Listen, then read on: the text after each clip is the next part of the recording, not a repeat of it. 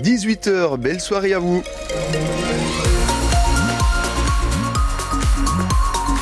Vendredi 5 janvier, 18h donc, tout ce qui fait l'info et la météo, Christophe May. La météo d'abord avec cette journée de samedi qui s'annonce encore en maussade, quelques éclaircies sont possibles, mais il y aura aussi des averses, de la pluie en pleine, hein, mais au-dessus de 600 mètres, ce sera de la neige.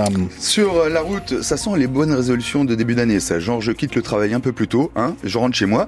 Euh, il y a plus que deux petites difficultés de circulation, à Belfort, quai Vauban et rue de l'As de Carreau, et à Besançon, Micropolis, et dans une moindre mesure, le bas de la rue de Belfort. Christophe, l'année 2023 se classe au deuxième rang des années les plus chaudes en France. Et eh oui, 1,4 degré de plus que la moyenne de référence et il a aussi beaucoup plu. Météo France publie son bilan de l'année et on observe des records de température, de pluviométrie et d'ensoleillement. Anne-Laure c'est l'année la plus chaude après 2022, année des records absolus depuis le début du XXe siècle.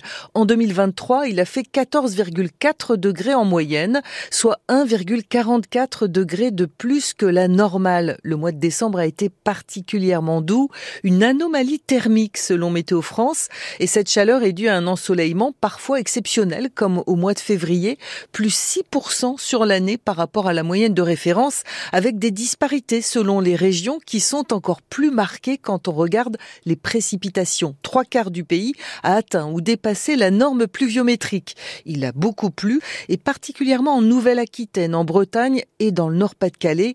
En revanche, la sécheresse a frappé le pourtour méditerranéen avec jusqu'à moins 60% de pluviométrie. L'année 2023 a été marquée par les tempêtes et les températures plus chaudes que la moyenne. Merci Anne-Laure Danier. Plus de peur que de mal à Saint-Brouin, près de Grès, en Haute-Saône, où un incendie s'est déclaré cet après-midi dans un bâtiment de 3000 mètres carrés, une ancienne abbaye. Un dégagement de fumée est spectaculaire, mais le feu a pu être vite éteint. Il y a des dégâts matériels, mais une aile du bâtiment qui abritait des habitations n'a pas été touchée. Le sinistre est vraisemblablement d'origine électrique. Dans le Jura, un four a pris feu ce matin dans un appartement rue des Violettes à Lons-le-Saunier.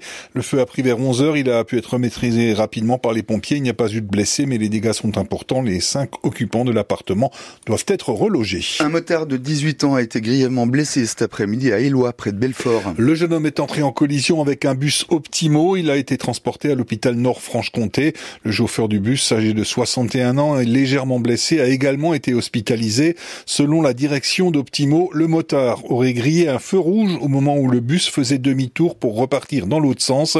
D'après cette même source, la moto ne serait pas immatriculée. Optimo se réserve le droit de porter plainte. Un accident de la circulation également cet après-midi à Corcelles-Mielo dans le Doubs. Un conducteur a perdu le contrôle de sa voiture qui est parti en tonneau. Cet homme de 68 ans s'en sort plutôt bien, légèrement blessé. Il a été euh, hospitalisé au CHU de Besançon. Et puis à Montbéliard, deux hommes et une femme interpellés pour vol mardi. Ils dérobent des sacs à main dans un cabinet d'ophtalmologie. Dans un des sacs, des clés de voiture qu'ils utilisent pour voler le véhicule. Mais la femme, une patiente connue du cabinet, est rapidement identifiée. Elle et ses compères se sont retrouvés et placés en détention. Le trio comparaîtra mardi prochain devant le tribunal judiciaire de Montbéliard. Et Christophe, qui dit début janvier, dit 32e de finale de Coupe de France, d'accord, mais dit aussi galette des rois. Et oui, l'épiphanie, c'est demain et les galettes sont partout sur les étals des boulangeries. Alors, il y a l'éternel débat entre la galette feuilletée à la frangipane et la galette comtoise, mais l'essentiel, c'est d'avoir la fève dans les boulangeries Vaccaro à Fousmagne dans le territoire de Belfort et à Chavannes-sur-l'Étang en Alsace, c'est justement les fèves qui font l'originalité de la galette maison. Cette année, elles sont à l'effigie des anciens véhicules des pompiers du secteur basés sur des photos fournies par les casernes locales. Les dessins changent tous les ans, mais ils sont toujours en lien avec les pompiers voisins. Le gérant des boulangeries, Johan Vaccaro, tenait à remercier et à soutenir financièrement les pompiers pour leur travail. On a toujours besoin d'un pompier, c'est ce qui est quand même le plus important. C'est celui qui est à côté de nous, qu'on ne voit pas spécialement, mais euh, sur lequel, euh, dès qu'il nous arrive quoi que ce soit, c'est eux qu'on appelle en premier. On a dit qu'on allait donc reverser un euro par galette vendue à l'association des pupilles.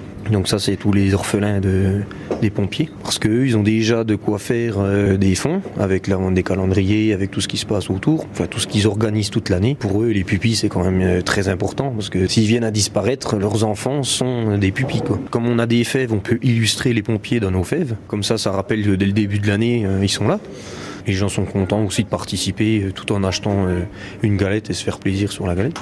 Et l'année dernière, grâce à ses fèves solidaires, le boulanger a récolté plus de 700 euros pour l'association des pupilles des pompiers.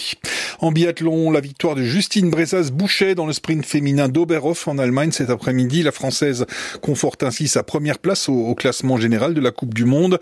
La course a réussi à l'équipe de France d'ailleurs, hein, avec 5 bleus dans le top 10. Sophie Chauveau, troisième. Pour sa première course en Coupe du Monde, la jeune Jeanne Richard, 21 ans, termine huitième devant la franc-comtoise Lou Jean Monod Laurent, 9e malgré un sans faute au tir, mais elle a été moins bien sur les skis.